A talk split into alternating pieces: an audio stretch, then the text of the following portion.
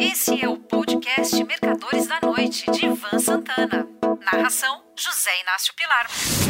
Caros leitores, terminei a primeira parte dessa crônica falando sobre o dia em que o Banco Independência, ao qual a Fator Corretora era ligada, sofreu intervenção do Banco Central do Brasil.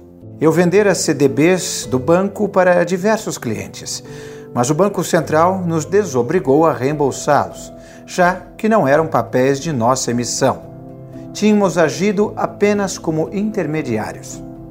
Acontece que eu tinha um sério problema de consciência. Meus clientes haviam adquirido papéis Ivan Santana e não Independência. Eles confiavam em mim. Naquela noite, ao chegar em casa, fiz algumas contas e concluí que meu dinheiro pessoal dava para reembolsar todo mundo.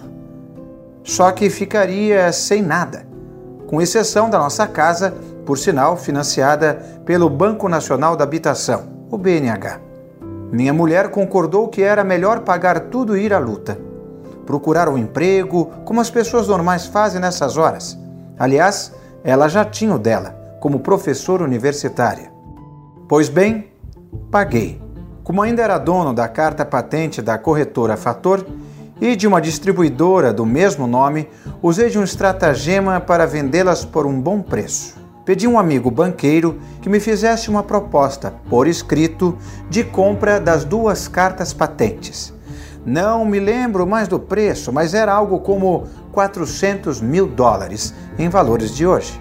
Cada pretendente que chegava com uma oferta menor, eu exibia a carta do banqueiro. Já tenho essa proposta aqui, eu dizia na maior cara de pau. Assim, acabei vendendo corretora e distribuidora por um valor maior. Valor esse que me permitiria viver uns dois ou três anos sem maiores preocupações. Acontece que consegui logo um emprego de broker. Logo no início, sofri uma grande frustração Nenhum dos investidores aos quais eu havia reembolsado das perdas com os CDBs Independência voltou a ser meu cliente. Chegavam a mudar de calçada quando me viam. Mais tarde, cheguei à conclusão de que eles tinham razão. Se fora preciso que eu as pagasse com meu próprio bolso, numa outra oportunidade eu poderia não ter o dinheiro. Nessa época, descobri uma ação Companhia Real de Investimentos, mais conhecida no mercado como CRI, que pagava dividendos excepcionais. Como não sou de meio termo, pus todo o dinheiro da venda das cartas patentes nesses papéis. Resultado, recuperei pelo menos metade das minhas perdas com os CDBs Independência dos clientes. Comemorei a tacada com minha mulher e um casal de amigos numa temporada de esportes de inverno em Cortina d'Ampezzo, na Itália, emendando a viagem para Genebra, Londres, Nova York e Miami.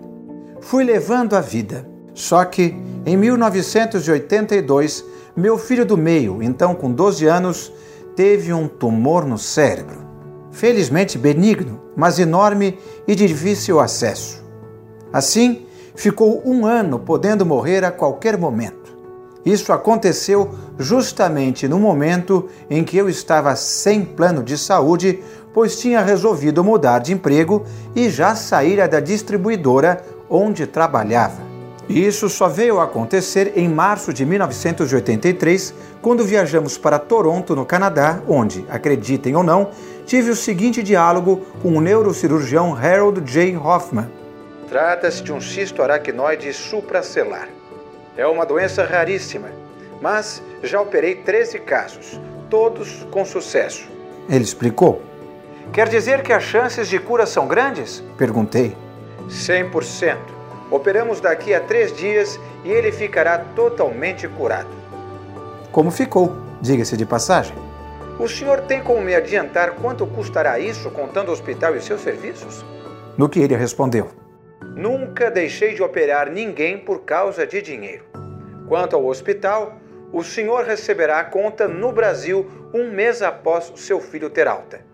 O Dr. Hoffman concluiu.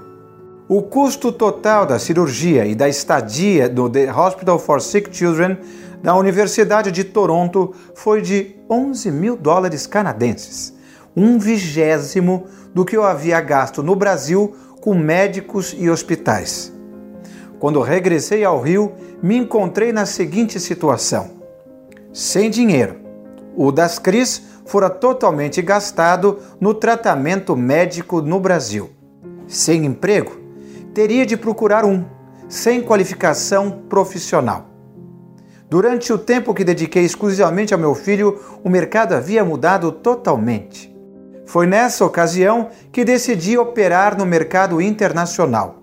Durante meses a fio, estudei diversos ativos negociados em Nova York e Chicago. Estudei em minha casa, bem entendido. Cheguei a inventar fórmulas matemáticas que já existiam, sem que eu soubesse. Comecei operando ouro futuro na Comex para uma fundidora brasileira. Depois, passei a negociar com outros ativos. Decidi trabalhar como trader e broker.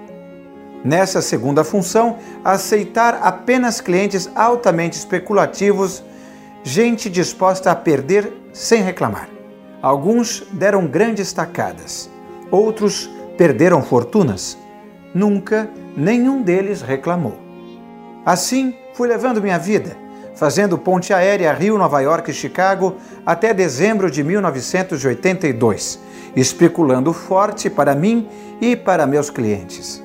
Acontece que sou uma pessoa inquieta, ateu convicto e certo de que após a morte acaba tudo. Sempre quis e consegui viver diversas vidas numa só. Certa tarde de domingo, dias antes do Réveillon para 1993, Sentado na varanda do meu apartamento na Barra da Tijuca, onde vivo até hoje, comecei a rabiscar num caderno escolar de minha filha caçula. Abre aspas. Clarence apertou o botão do subsolo e seu elevador privativo começou a descer, na velocidade vertiginosa de sempre, os 240 metros que o separavam da garagem 80 andares abaixo. Em algumas horas, o mercado financeiro, as bolsas de valores, os mercados futuros e toda a comunidade de negócios começariam a implodir. Nova York, o resto da América e mais tarde o Extremo Oriente sofreriam as consequências das ações que Julius Clarence tramara há alguns anos, executara lenta e cuidadosamente nos últimos meses, semanas e dias, e intensificara nas últimas horas. As bolsas e mercados da Europa seriam muito tumultuados no dia seguinte. Quanto a Nova York, bem, Nova York começaria amanhã, após a leitura dos jornais e a apresentação dos noticiários matutinos da TV, a viver uma de suas horas mais amargas. A pior, desde o grande crash de 1929. Fecha aspas. Esses três parágrafos mudariam mais uma vez minha vida que tomaria um rumo totalmente desconhecido para mim até então. Mas isso é assunto para o próximo sábado.